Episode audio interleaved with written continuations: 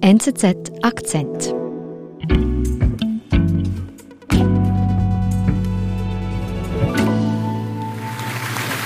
Kannst du da machen?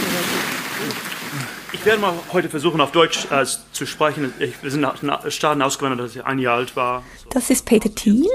Das ist ein Deutsch-Amerikaner, der ist um die Mitte 50 heute. Wir haben zu Hause die ersten zwölf Jahre Deutsch gesprochen. Wir hatten kein, kein Fernsehapparat, aber dann der Fernsehapparat angekommen. So ist mein Deutsch auf ungefähr einem zwölfjährigen Niveau stehen geblieben. Ja, hier äh, untertreibt Thiel massiv. Also der ist nicht im Niveau eines Zwölfjährigen stehen geblieben. Das ist ein blitzgescheiter Mann, studierter äh, Jurist und Philosoph, ein Intellektueller.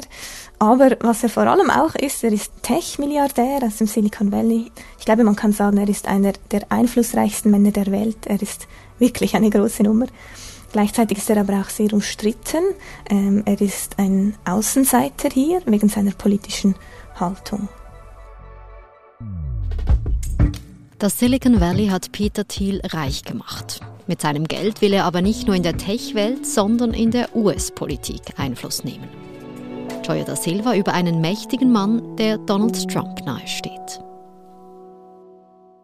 Also Peter Thiel, wir haben gehört, er spricht Deutsch, ein studierter Philosoph im Silicon Valley. Wie ist er denn da hingekommen? Er hat in, an der Stanford Universität, also in Palo Alto, studiert.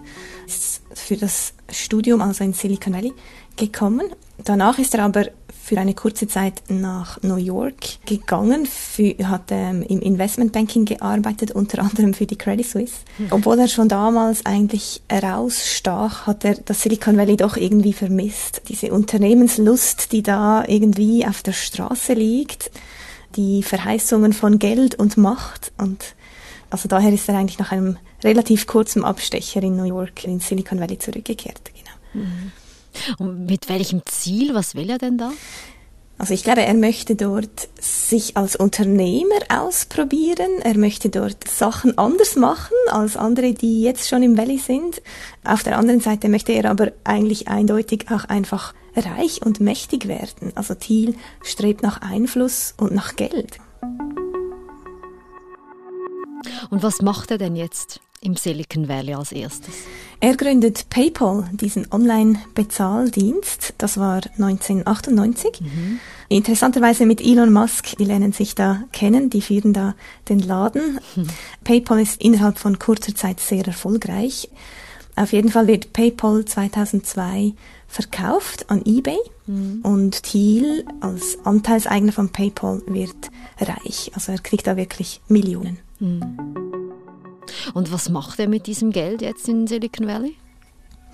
Er gründet einen Fonds. Er, er möchte damit in andere Silicon Valley Startups investieren und er wird sozusagen zu einem Startup-König. Also er investiert unter anderem in YouTube, in LinkedIn, mhm. in SpaceX, aber natürlich auch in Facebook. Ah, okay. Also er investiert hier sein Geld in große Firmen im Silicon Valley. Ja, genau. Also das war noch bevor sie groß waren. Thiel war da von Anfang an dabei, gerade bei Facebook. Er hat Mark Zuckerberg 2004 als erster externer Investor eine halbe Million Dollar als Darlehen gegeben. Das war sehr visionär. Thiel besaß dann zeitweise bis zu 10 Prozent von Facebook. Also es läuft dann ja eigentlich alles nach Plan für ihn. Ja, das ist richtig. Er verdient wirklich viel Geld mit seinen Investitionen, aber das Silicon Valley wird ihm auch zunehmend fremd. Okay, was, was meinst du damit? Was sprichst du an? Also das Valley wird irgendwie, je reicher äh, es wird, desto progressiv liberaler wird es. Es ist ein sehr demokratisch geprägter Ort, also im Sinne von demokratisch der amerikanischen Partei, mhm. demokratisch. Und Thiel passt halt überhaupt nicht in dieses Bild. Also er sieht sich selber als Disruptor dieser gleichförmigen Szene. Er ist ein Rechtslibertärer. Ähm, ja, das musst du uns kurz erklären, Joya. Rechtslibertär, was heißt das genau jetzt? Ja, für Thiel bedeutet das, dass er eigentlich eine Gesellschaft möchte, die ein bisschen so funktioniert wie eine Firma. Also er möchte schlanke Strukturen, wenig Regulierung. Ein Chef, der sagt, wo, wo es lang geht, möglichst wenig Staat, möglichst wenig Steuern. Politisch bringt er sich in die Nähe der Tea Party, dieser Anti-Establishment-Partei. Er schreibt dann auch in einem Aufsatz, schreibt er 2009, dass aus seiner Sicht Demokratie nicht mit Freiheit äh, vereinbar sei. Und er lässt eigentlich auch keinen ähm, Zweifel daran, dass wenn er auswählen muss zwischen Demokratie und Freiheit, dann wählt er die Freiheit. Okay, und da kann ich mir aber vorstellen, dass er mit dieser Ansicht, also Freiheit vor Demokratie, im progressiv-liberalen Silicon Valley hier ein bisschen zwei Seiten aufeinander krachen. Was geschieht dann? Genau, also er wird zunehmend angefeindet im Silicon Valley. Je größer und mächtiger das er wird oder je, je lauter seine Stimme wird, desto mehr kritisiert man ihn auch. Mhm. Er wird dann zunehmend zum Außenseiter. Und was macht denn Thiel jetzt ähm, in seiner Außenseiterrolle? Wie läuft seine Karriere weiter? Ja, bleibt eigentlich dieser ähm, visionäre Tech-Investor. Mit dem Börsengang von Facebook im Jahr 2012 wird Thiel dann Milliardär. Er stößt dann seine Anteile eigentlich nach und nach ab und verdient sehr viel Geld. Er bleibt dann aber im Verwaltungsrat von Facebook. Er nimmt hier weiterhin Einfluss. Mhm. Unter anderem äh, unterstützt er Mark Zuckerberg in seiner Entscheidung auch die politische Werbung auf der Plattform nicht einzuschränken. Das wird dann später Donald Trump im Wahlkampf helfen. Mhm. Ähm, er hilft aber auch Mark Zuckerberg in seiner sehr zentralen Machtstruktur innerhalb vom Facebook-Konzern zu installieren. Also Zuckerberg ist wirklich so der Alleinherrscher über das Unternehmen, wenn man das so sagen will. Der hat da sehr hohe Stimmrechtsanteile und eigentlich eine totale Machtposition im Unternehmen. Also Thiel kann bei Facebook hier wirklich Einfluss nehmen. Das klingt jetzt aber nicht so nach Außenseiterrolle. Ja, gleichzeitig eckt Thiel bei Facebook auch immer wieder an. Er investiert zum Beispiel in eine Firma, die WhatsApp hacken kann. Oh. WhatsApp ist ja eine Plattform von Facebook, die gehören ja zum gleichen Unternehmen. Thiel sitzt auf der einen Seite im Verwaltungsrat von Facebook und profitiert da von Einflussnahme und Lohn und gleichzeitig investiert er in eine Firma, die eigentlich die Privatsphäre von einer Facebook-Plattform schwächt. Ähm, mhm. Gleichzeitig investiert Thiel auch in das Startup Clearview AI. Das ist ein sehr umstrittenes Startup, auch das Millionen von Fotos von sozialen Netzwerken, darunter auch von Facebook, analysiert hat und damit einen Algorithmus zur Gesichtserkennung trainiert hat. Und das, das widerspricht natürlich den Nutzerbedingungen von Facebook. Ähm, das ist missbräuchlich mhm. und hat auch wirklich weltweit empörte Schlagzeilen ausgelöst. Also Thiel investiert in Unternehmen, die Facebook schaden. Gleichzeitig sitzt er bei Facebook im Verwaltungsrat. Warum wird Thiel denn von Facebook hier so geduldet? Ja, das ist richtig? Man hat so ein bisschen den, den Eindruck, Thiel profitiert so ein bisschen auf beiden Seiten mit, oder? Also er ist ein bisschen überall investiert äh, und, und macht ein bisschen überall Geld, genau. Er wird geduldet, weil man ihn bei Facebook auch einfach braucht. Facebook möchte eigentlich eine politisch ausgewogene Plattform sein und Thiel ist eine Art Brücke zu diesem konservativeren Teil der amerikanischen Bevölkerung. Man braucht sozusagen seine rechte Stimme für die Ausgewogenheit im Verwaltungsrat. Mhm, dass man hier den Anschein wahren kann, politisch ausgewogen zu sein, duldet man. Thiel ist ja vielleicht auch dankbar, dass er da mit dabei ist. Für Thiel heißt das also, er ist erfolgreich. Er kann Einfluss nehmen als Außenseiter im Silicon Valley. Wie geht denn seine Karriere weiter? Ja, also nachdem jetzt Thiel eigentlich schon sehr, sehr erfolgreich ist im Silicon Valley als Investor, möchte er eigentlich seinen Einfluss auch auf der politischen Ebene ausdehnen. Darum wird er auch zunehmend eine politische Figur. I'm not a politician, but neither is Donald Trump. Das ist im Juli 2016 in Cleveland, das ist in Ohio. Peter Thiel steht auf einer riesigen Bühne in einer Arena, wo er zu den Delegierten der Republikanischen Partei spricht. And nobody in this race is being honest about it except Donald Trump. Ja, Thiel unterstützt da Donald Trump. Wir sind mitten im Wahlkampf und Thiel stellt sich mit aller Kraft hinter seinen Kandidaten. I am proud to be an American.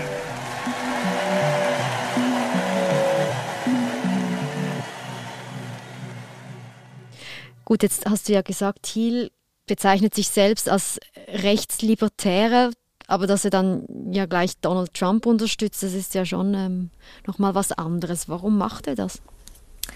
Ja, für ihn ist Donald Trump halt ein, eigentlich auch ein Disruptor, so wie er sich selber auch sieht. Also Trump steht aber auch für ähm, Dinge ein, die Thiel möchte. Also zum Beispiel Steuersenkungen, dass man Regulierungen abschafft, dass man das Wirtschaftswachstum ankurbelt. Mhm. Thiel mag an Trump auch, dass Trump einfach alles sagt, was er denkt. Also dieses unvorsichtige, man darf auch mal anecken, das mag Thiel an Trump.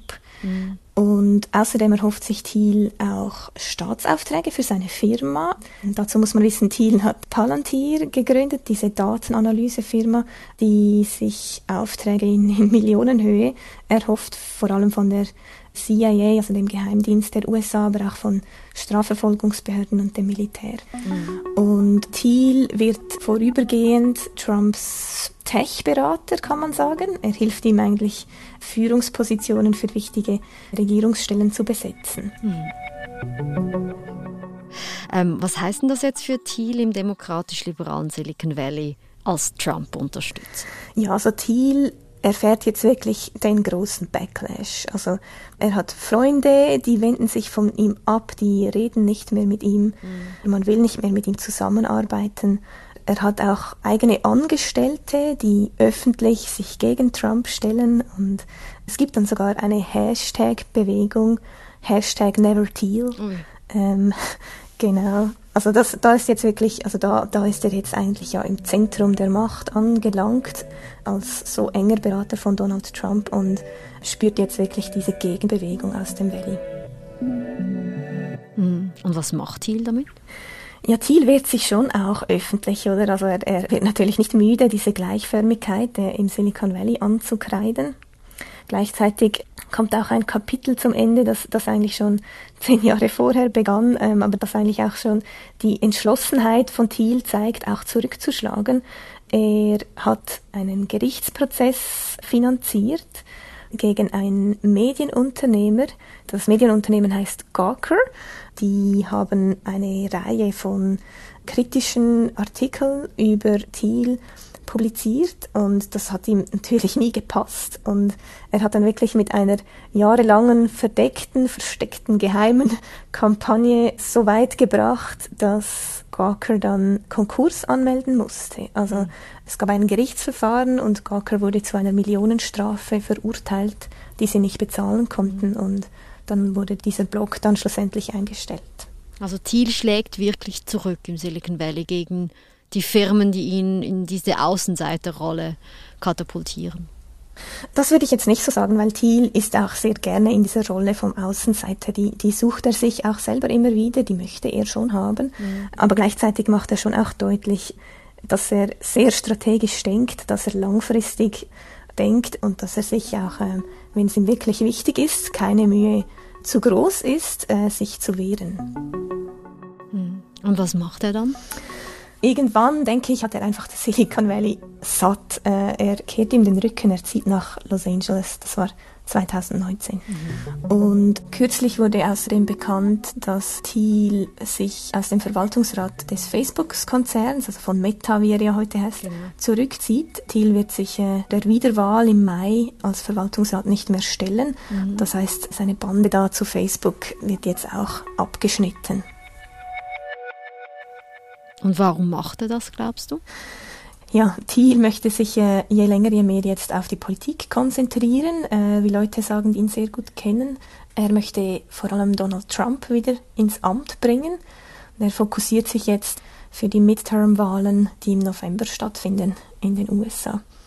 Er investiert da sehr viel Geld, also er, er unterstützt Kandidaten mit teilweise 10 Millionen Dollar oh. und er ist einer der größten Spender für diese Make America Great Again äh, Bewegung. Also Thiel investiert hier als ehemaliger Tech-Milliardär Millionen in die Trump-Bewegung. Was bedeutet das?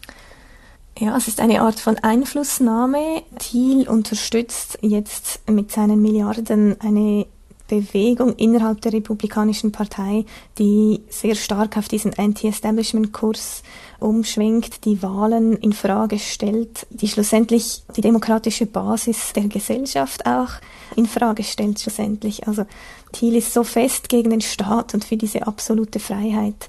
Das ist schlussendlich auch vielleicht ein bisschen gefährlich für die demokratische Ordnung. Aber spielt denn seine Überlegung eine relevante Rolle politisch überhaupt? Ich finde, ich denke schon. Ich weiß nicht, wie groß jetzt der Einfluss ist, wenn, wenn Thiel jetzt Millionen von Dollar an Kandidaten spendet, die vielleicht dann in den Wahlen doch nicht gewinnen oder gar nicht so viel Einfluss dann haben schlussendlich.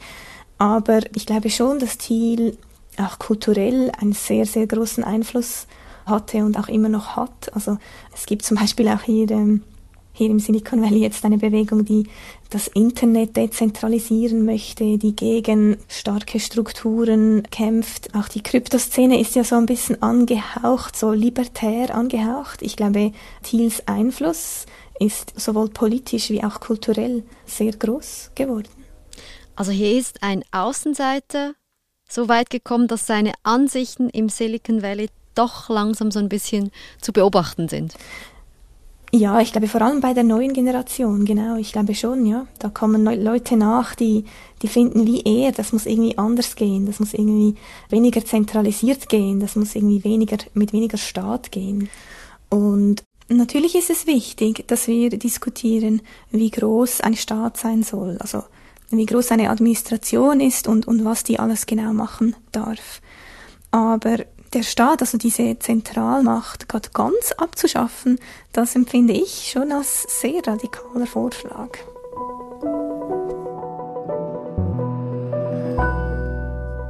Joya, vielen lieben Dank und liebe Grüße zu dir in Silicon Valley. Danke vielmals. Dir auch liebe Grüße, Nadine, nach Zürich. das war unser Akzent. Ich bin Nadine Landert. Bis bald.